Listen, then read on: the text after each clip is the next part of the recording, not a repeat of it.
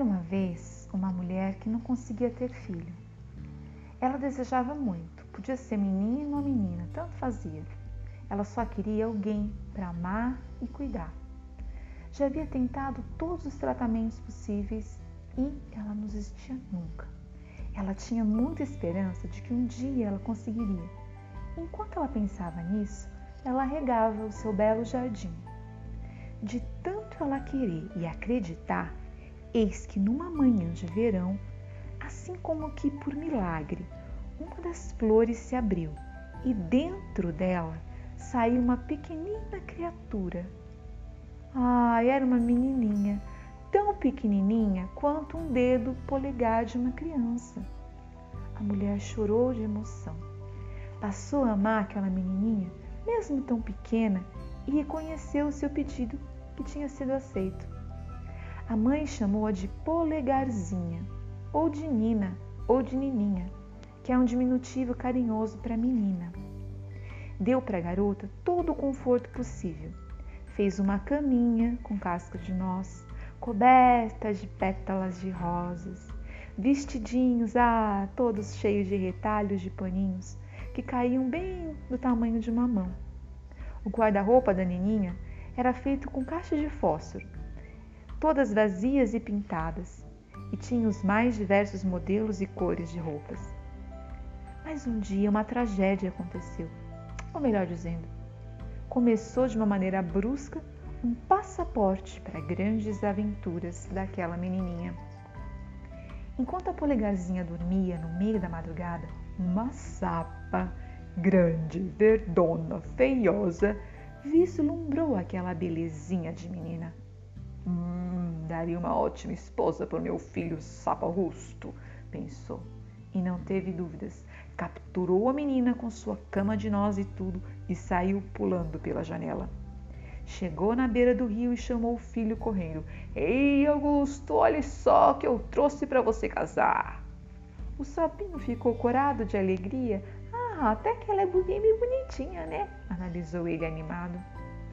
Com esse alarde, Polegarzinho acordou abriu os olhos e teve medo. Ai, não se assuste, tentaram acalmá-la a mãe e o filho sapos, mas não teve jeito.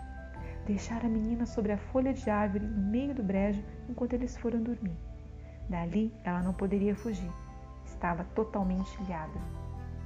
Mas enquanto mãe e filho ressonavam, um besouro voava, avistou a pequena menina.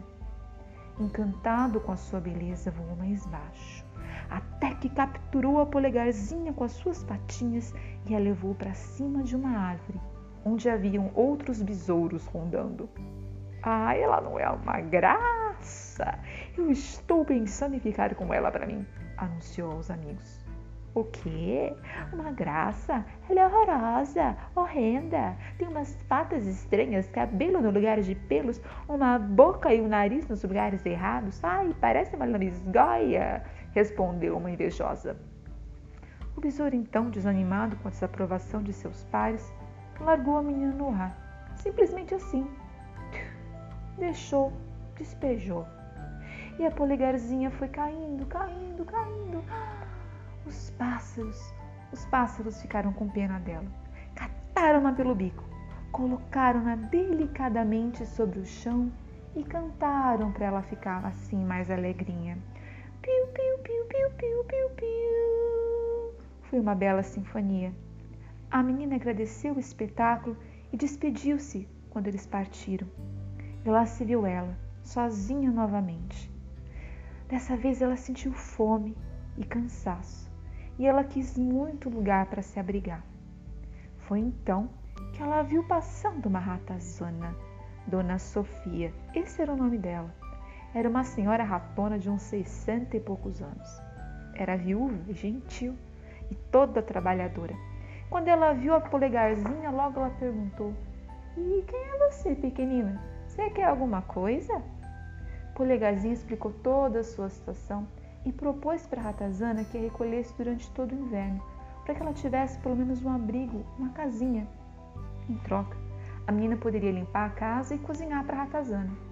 Dona Sofia aceitou, claro, e durante aqueles meses de inverno tentou pensar numa forma de ajeitar um futuro melhor para a garota. Ai, vou convidar o senhor Topeira para jantar. Ele é cego um pouco carrancudo, mas é boa gente. Ele está à procura de uma esposa. Você bem que podia servir para ele. Ele tem riquezas e a casa dele é bem maior, bem maior que a minha. Polegarzinha não se empolgou muito com a ideia, sabe? Mas até que aceitou. É claro que aquela vozinha doce, seu jeitinho de falar e contar a história, ela foi logo conquistando o senhor Topeira. Ai, quero me casar com você, avisou ele. Dona Sofia não podia conter de tanta animação. Só que a polegarzinha não estava assim muito animada, mas mesmo assim resolveu aceitar. Então vieram o tempo de namoro, tempo do noivado. Quem estava mais empolgada, na verdade, era a Dona Sofia, que tinha até contratado a aranha para tecer o vestido da noiva. A menina e o senhor topeira faziam longos caminhos pelo bosque, passeando até de mãos dadas. Polegarzinha, além de bonita, era muito meiga e também foi se afeiçoando a ele. Mas amar, amar mesmo, ela não amava. Uma bela tarde, viram no chão um passarinho morto. Eles estavam caminhando. Ah, ele deve ter morrido de frio no inverno, disse o senhor topeira. Ai, pobrezinho, clamou a menina, acariciando bem devagar as suas penas. O bichinho parecia congelado.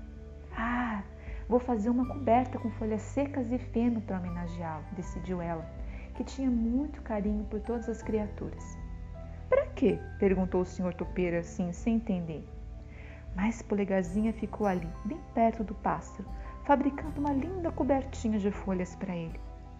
E qual não foi o seu espanto quando no dia seguinte, ao passar de novo por ali na trilha, percebeu que o pássaro respirava.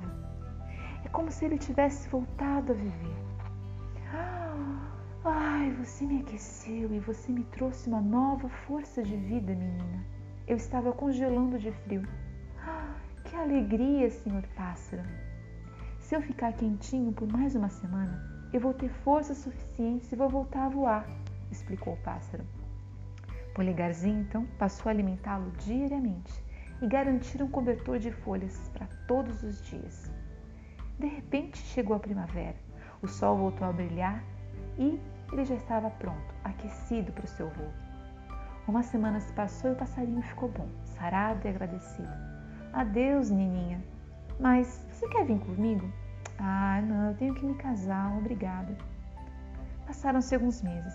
O verão terminou, a dona Aranha concluiu o vestido. Ah, ele estava lindo, maravilhoso, todo rendado. E chegou o dia do casamento.